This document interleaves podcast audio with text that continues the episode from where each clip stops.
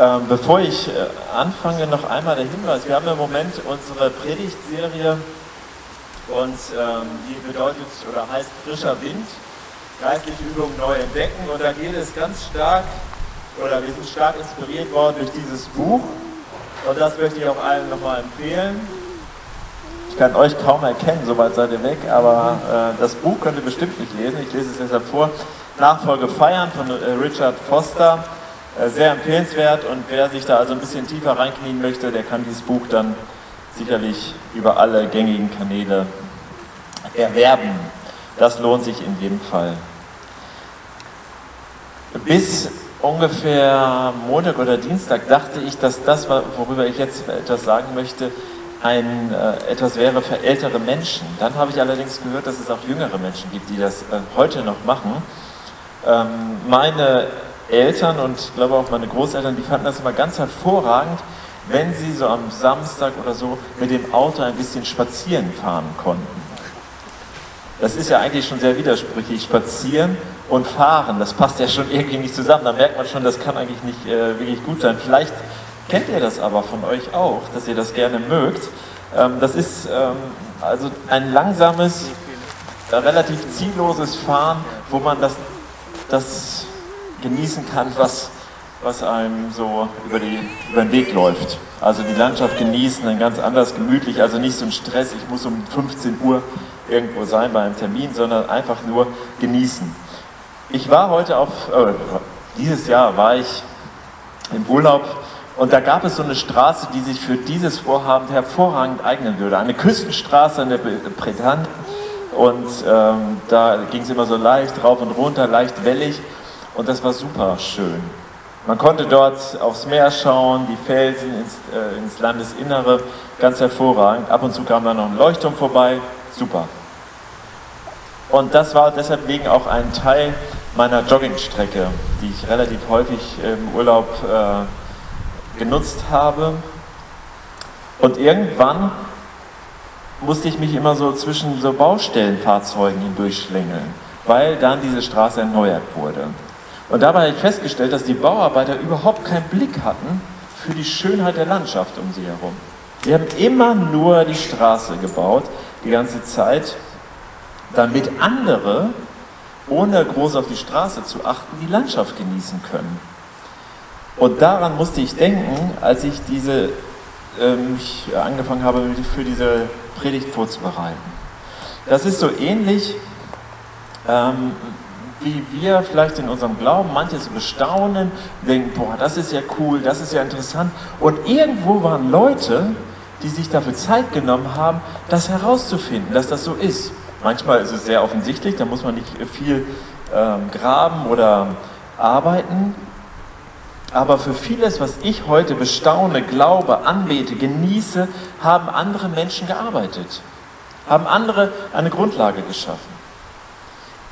Also so wie bei der Straße haben Menschen studiert, sich auseinandergesetzt, damit wir genießen, wahrnehmen, bestaunen, glauben, leben können. Ich bin mir nicht sicher, wie viele von euch studiert haben, im Moment studieren oder nicht studiert haben. Manchen äh, macht das Studium ja so viel Spaß, dass sie da gerne mal ähm, die eine oder andere Verlängerung einbauen, freiwillig oder unfreiwillig. Manche waren ganz traurig, dass sie äh, aufhören mussten dem Studieren, andere waren ganz froh, dass es endlich vorbei ist. Manche fangen erst noch überhaupt an. Äh, auf jeden Fall scheint dieser Begriff des Studierens sehr eindeutig zu sein. Das ist auf jeden Fall etwas, was zwischen meinen Ohren stattfindet, etwas eine Kopfsache, etwas, wo ich ähm, einen gewissen Intellekt für brauche. Und ähm, wenn man darüber nachdenkt, was Studieren bedeutet in unserem Verständnis, dann scheint es so, dass das Thema nicht richtig untergebracht ist, wenn wir über geistliche Übungen nachdenken wollen, oder? So als wenn das ein bisschen widersprüchlich wäre. Auf der einen Seite, wir beschäftigen uns einmal, denken nach oder arbeiten und auf der anderen geistliche Übung, wie letzte Woche zum Beispiel eine ganz tolle Predigt über das Thema Beichten. Das ist, eine, das ist, oder Fasten, das sind geistliche Übungen. Aber hier geht es jetzt ums Studieren. Der Richard Foster hat in seinem Buch dazu Folgendes geschrieben. Das Ziel geistlicher Übungen liegt in der Umwandlung, Umwandlung der Person. Alte destruktive Denkgewohnheiten sollen durch neue, Lebensspendende ersetzt werden. Nirgendwo wird das deutlicher als in der geistlichen Übung des Studiums.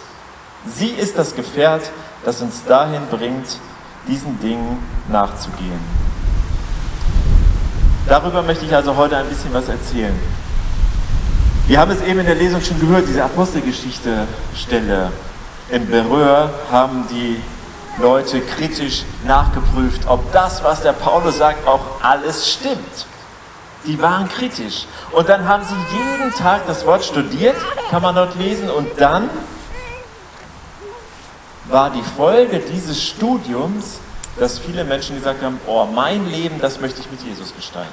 Das war die Folge des Studiums der Heiligen Schriften. Das war damals eindeutig nur das Alte Testament und das ist heute, ohne, ohne das irgendwie ähm, zu überstrapazieren, das Neue Testament, also unsere gesamte Bibel.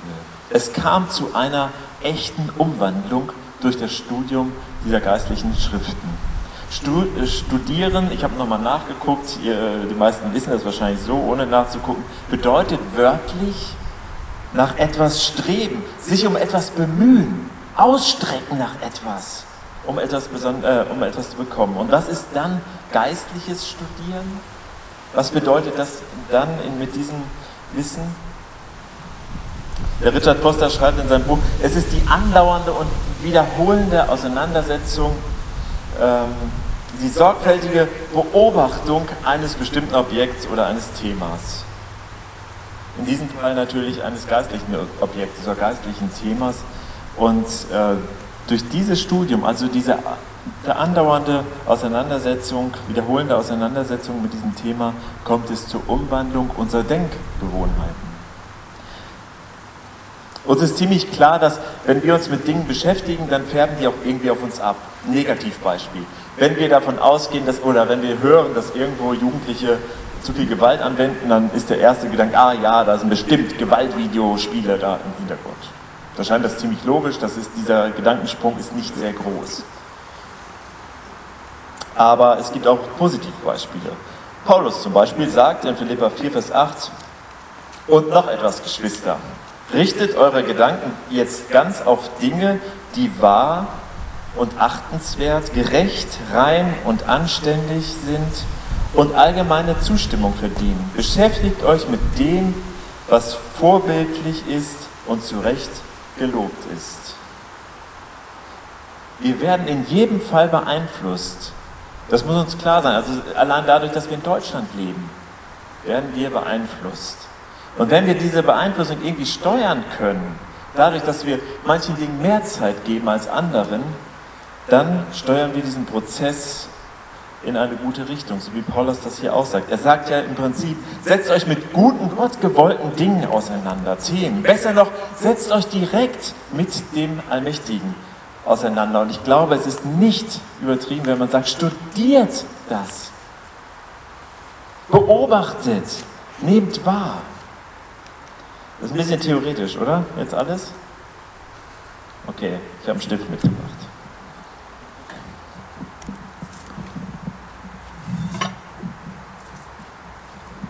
Ich muss das jetzt mal kurz aus der Hand mitnehmen. Nee, so geht's vielleicht. Also, ich werde hier jetzt was draufzeichnen und ihr müsst mir sagen, was das ist, okay?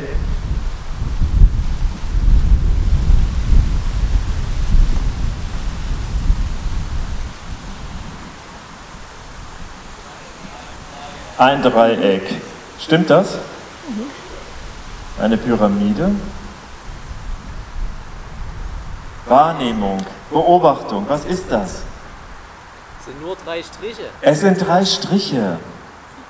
Okay, was könnte man noch dazu sagen?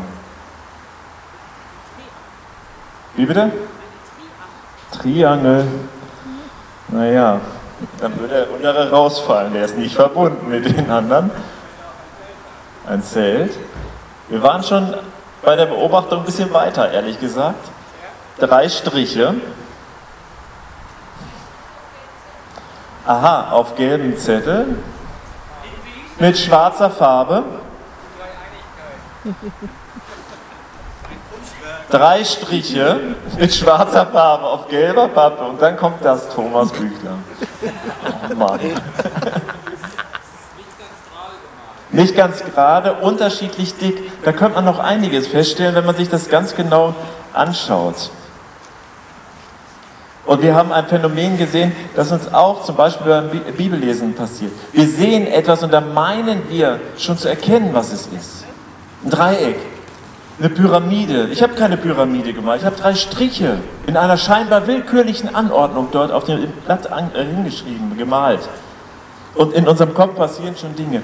Und um wirklich herauszufinden, was da ist, muss man gut hinschauen. Die Wahrnehmung der Realität einer Situation. Zum Beispiel auch eines Buches. Wenn wir zum Beispiel die, die Bibel mal nehmen und dann schauen wir ins Neue Testament, dann stellen wir fest, dort besteht dieses Buch, das Neue Testament, fast ausschließlich aus Briefen, jedenfalls ganz viele Briefe. Und diese Briefe sind von einem richtigen Adressaten, Absender an einen richtigen Empfänger geschrieben worden. Oft waren das mehrere Menschen, also eine Gemeinde. Aber man muss feststellen, wenn ich mir zum Beispiel den Philippa-Brief anschaue, dann hat Philippa, äh, hat Paulus, hat Paulus diesen Brief, einen Brief an eine Gemeinde, so ähnlich wie wir, in Philippi geschickt. Das ist eine Stadt. Und er hat die nicht geschickt an Willi 2020. Ich bin nicht der Empfänger dieses Briefes. Dieser Brief wurde als erstes von Paulus an die Gemeinde in äh, Philippi geschickt. Dass ich ihn heute verstehen kann, liegt daran, dass er erstens aus dem Griechischen ins Deutsche übersetzt wurde. Das wäre schon mal die erste Hürde. Und dann merke ich, um ihn besser zu verstehen, muss ich verstehen, was waren das denn für Umstände damals? Was ist denn damals, warum hat er diesen Brief geschrieben? Was ist die Absicht? Wie ist die Kultur damals gewesen? Wir haben in unserem äh, Mitarbeiterteam andauernd das Thema Kultur und da geht es um zwei westliche Kulturen, die man schon äh, unterscheiden kann. Und wie muss das damals gewesen sein? Wie kann ich mich in die Kultur vor 2000 Jahren in äh, Israel, nee, Kleinasien hineinversetzen? Wir haben heute so viele Informationen über diese Zeit, über diesen Text, über die Hintergründe, dass die eigentliche Frage nicht lautet, wie kann ich das verstehen, sondern bin ich bereit, verstehen zu wollen, zu studieren, also nach etwas zu streben. Bin ich bereit, mich um etwas zu bemühen? Bin ich bereit, diesen Text wirklich verstehen zu wollen, dieses Buch wirklich verstehen zu wollen. Kennt ihr das Lied Gnade und Wahrheit? Kennt das jemand? Bitte um Handzeichen. Ja, drei Leute. Das haben wir schon öfter hier gesungen im Gottesdienst. Da kommt auf jeden Fall irgendwann dieser Abschnitt, wir schauen der Wahrheit ins Auge. Und das wollen wir jetzt tun. Wie sieht es aus mit unserem Bibelkonsum? Wir schauen der Wahrheit ins Auge. In Zeit gerechnet. Wie sieht es aus mit unserem Bibelkonsum? Pro Woche. Wie viele Tage pro Woche, äh, Stunden, äh, Minuten pro Woche? Wenn wir doch wissen, dass alles, was wir über Gott wissen, wissen wir aus diesem Buch. Und da, wo wir sagen, boah, wie beurteilen wir Dinge, unser Maßstab hier kommen Menschen mit komischen Lehren. Wir wissen, wenn das an der Bibel vorbei ist, dann können wir das schon nicht mehr äh, annehmen. Wie viel Zeit investieren wir? Ich äh, möchte gleich vorausschicken, ich habe äh, ein Privileg, allein beruflich lese ich jeden Tag in der Bibel. Super. Augen auf bei der Berufswahl. Ähm, aber für, für mich ist zum Beispiel die Urlaubszeit eine anstrengende Zeit weil dann meine Regelmäßigkeit wegfällt. Und ich kenne diese Schwierigkeiten, dass man sagt, okay, ich will auch regelmäßig Bibel lesen, auch wenn ich das nicht muss, berufstechnisch. Ich kenne die schlechten Erfahrungen, die Ermüdung. Manchmal scheint es ja so, beim Aufschlagen der Bibel scheint irgendwas herauszustellen, was einen sehr müde macht. Körperlich und psychisch. Ich kenne auch den Druck, wenn dann da vorne steh, äh, jemand steht und fragt, wie viel Zeit liest du in der Bibel? Ja, ich sollte eigentlich wirklich, ich weiß, ich weiß genau, das wäre gut. Aber ich krieg's nicht hin. Ich tue es nicht. Ich kenne den Lob und ich glaube, dass Zeit für neue Wege und frischen Wind jetzt angebrochen ist. Vielleicht gibt euch diese Predigt tatsächlich einen neuen Impuls. Das wäre mein großer, großer Wunsch. Aber nur, wenn ihr jetzt bereit seid, dieses Ich muss Bibellesen durchzustreichen. Stellt euch vor, ihr habt so einen dicken Edding in der Tasche wie ich. Das ist ein wirklich dicker Edding. Und werdet in der Lage, in euren Gedanken, in eurem Herzen, wo auch immer, dieses Ich muss Bibellesen durchzustreichen.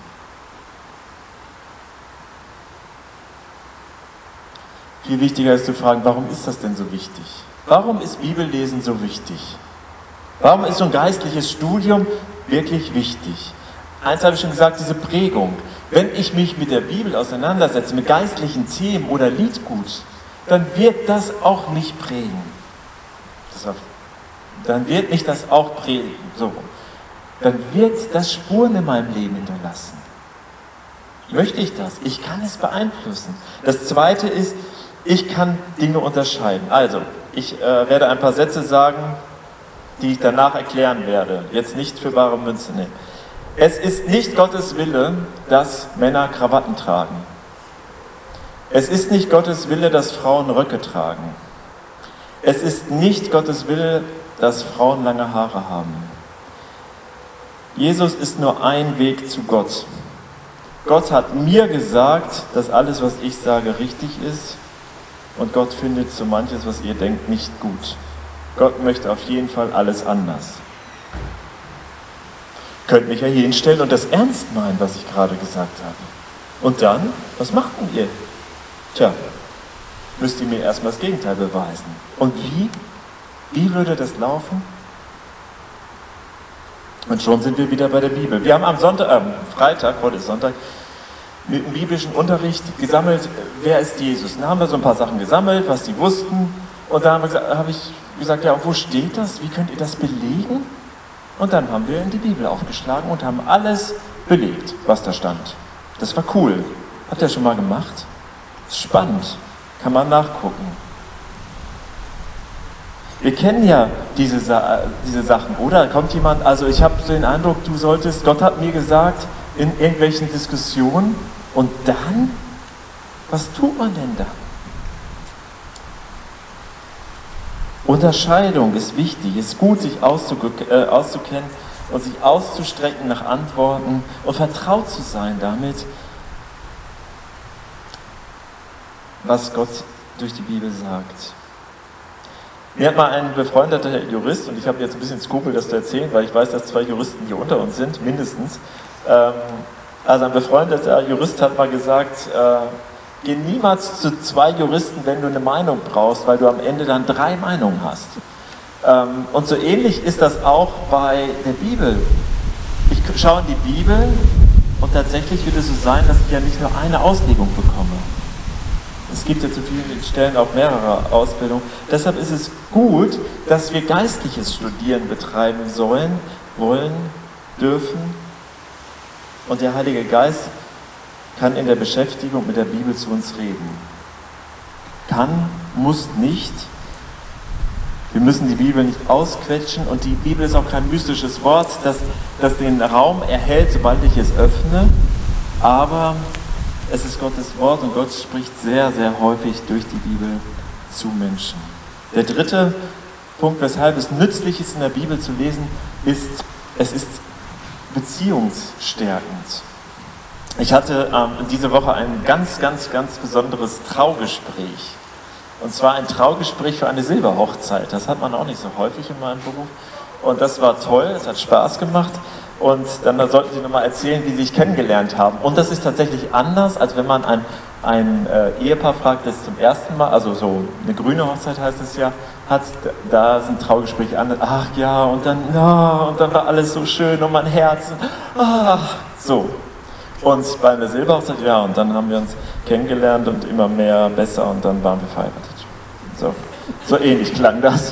Wir haben uns so aneinander gewöhnt und ähm, haben uns immer besser kennengelernt über die Zeit. Das ist überhaupt nicht abwertend, sondern das ist ja auch was Positives. Ähm, Wir haben uns immer besser kennengelernt und lieben gelernt, ist ja auch schön. Aber da drin steckt etwas, und zwar, wir haben gelernt. Das steckt ja auch bei kennengelernt. Wir haben uns immer besser kennengelernt. Wir haben lieben gelernt. Und im besten Fall hat man sich aneinander im positivsten Sinne gewöhnt. Und das verändert tatsächlich einiges. Meine eigene Einstellung, meine Meinung, meine Vorstellung. Warum ist also geistliches Studium wichtig? Weil es meine Beziehung zu Gott stärkt. Ich, ich lerne mehr davon. Ich gewöhne mich an ihn im positivsten Sinne und verstehe, was hinter den Worten, hinter der, der Person steckt. Ich verstehe mehr davon, was Gottes Wille ist. Es hilft mir, Dinge, Meinungen und Anforderungen zu unterscheiden und es prägt mich positiv. Richard Foster, das liebe ich an diesem Buch sehr, er äh, möchte das auch mal ein bisschen konkret machen und sagt, es gibt vier Schritte zum geistlichen Studium ähm, und zwar Wiederholung, das habe ich schon gesagt, immer wieder Dinge wiederholen und vielleicht auch sich richtig selbst sagen. Und das kann man auch im christlichen Kontext immer wieder vielleicht eine Bibelstelle lesen. Vielleicht nimmt man sich mal so einen Psalm und äh, liest den über einen Monat, jeden Tag. Und warte mal ab, was dann passiert. Da kann einiges passieren. Einer der wichtigsten Punkte für mich ist Konzentration. Mache ich einen Termin mit, mit mir und Gott und der Bibel und in diesem Termin schalte ich alles aus, was mich ablenken. Ja, auch das Handy. Bin ich bereit dazu, mich darauf zu konzentrieren und zu sagen, okay, jetzt möchte ich gerne etwas verstehen. Jetzt möchte ich meinen Geist sammeln und das in Fokus nehmen, meine ganze Aufmerksamkeit auf mein Studienobjekt werfen. Der dritte Schritt ist tatsächlich auch dieses Verstehen wollen. Es schafft die Basis für, die, für das, was daraus entsteht. Und das letzte, dieser letzte Schritt, den er beschreibt, ist das Reflektieren. Das lässt uns die Wichtigkeit erkennen. Wenn ich sehe, wie Gott mit Menschen umgeht und das reflektiere auf mein Leben, dann merke ich, aha, wenn Gott so mit Menschen umgeht, könnte das zum Beispiel bedeuten, dass ich anders mit anderen Menschen umgehen muss. Das ist ein Beispiel dafür.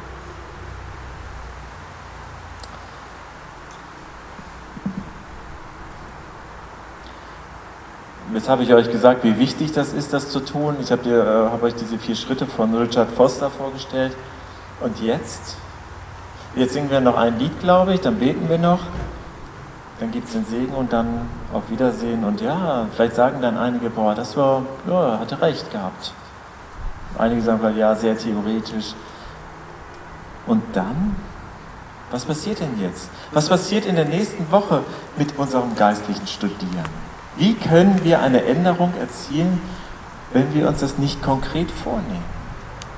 Ich habe einen, einen Vorschlag für euch, euch in dieser kommenden Woche, die ja heute beginnt, jeden Tag eine Viertelstunde Zeit zu nehmen. Eine Viertelstunde, in der ihr nichts anderes macht und wo ihr einen Termin habt. Eine Viertelstunde, um in der Bibel zu lesen. Wir können starten mit einem Gebet, Herr, ich bitte dich darum, dass du zu mir redest, wenn ich, das, äh, wenn ich die Bibel lese.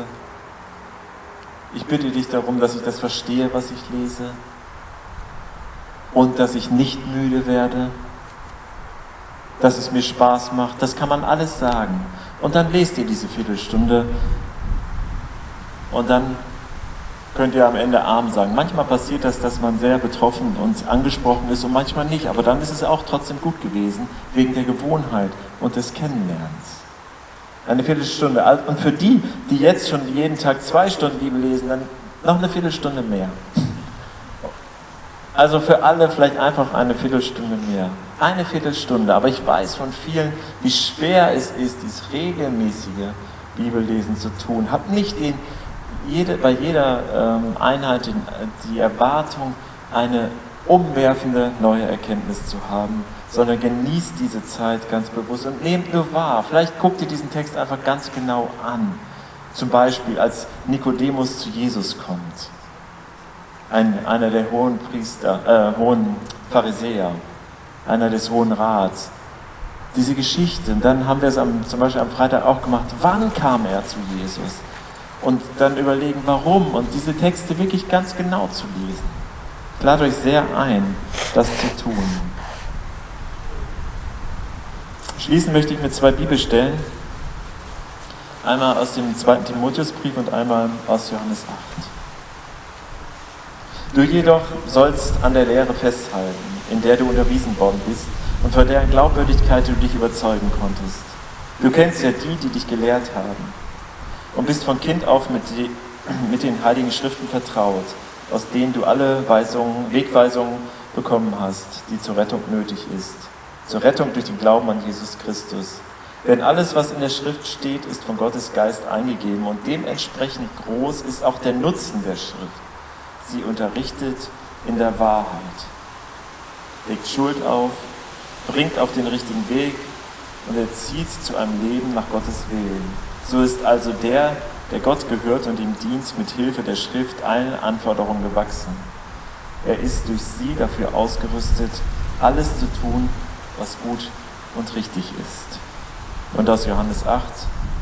Zu den Juden, die nun an ihn glaubten, sagte Jesus, wenn ihr mein Wort, in meinem Wort bleibt, seid ihr wirklich meine Jünger und ihr werdet die Wahrheit erkennen und die Wahrheit wird euch frei machen. Die Wahrheit erkennen ist möglich, zum Beispiel durch Bibellesen. Das wird euch ziemlich deutlich gesagt. Und ich wünsche uns, dass wir in dieser Wahrheit leben und diese Freiheit, die darin liegt, erleben können. Nicht mit diesem Druckansatz, sondern weil wir wirklich uns danach ausstrecken wollen, das zu erleben, was uns hier versprochen wird. Lieber Vater im Himmel, ich möchte dich bitten, dass wir wirklich in unserer Gemeinde so einen ganz neuen Aufbruch erleben können, Lust bekommen an Studium ähm, mit Dingen und Themen, ja, die dir gefallen. Ich bitte dich darum, dass du da in uns ein, eine Erneuerung schenkst. Wir wirklich Freude bekommen, uns vielleicht auch bereit sind, einfach mal was Neues auszuprobieren, eine neue Übersetzung oder irgendwas, Herr. Du kennst uns und weißt, was uns gut tut. Und ich bitte dich darum, dass wir das erleben können. Jetzt in der kommenden Woche und nicht irgendwann. Amen.